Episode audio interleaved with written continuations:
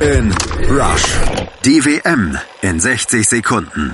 1938. Hitlergruß und Horst Wessel-Lied. Die großdeutsche Nationalmannschaft wusste, wie man die französischen Gastgeber so gegen sich aufbringt, dass sie nur noch einen Gedanken haben. Eier, wir brauchen Eier! Als Wurfgeschosse gegen die Nazi-Bande auf dem Feld versteht sich.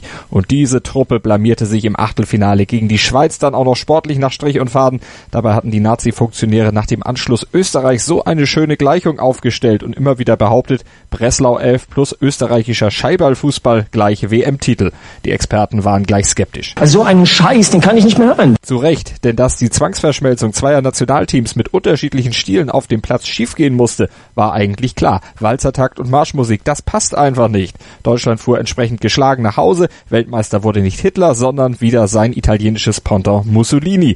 Und der hatte seine Mannschaft eingeschworen. Der Führer hat eine wichtige Aufgabe für euch. Und die lautete Siegen oder Sterben. Italien gewann und Ungarns Torwart sagte nach dem verlorenen Endspiel sarkastisch, ich war noch nie so stolz wie jetzt. Wir haben elf Menschen das Leben gerettet gerettet.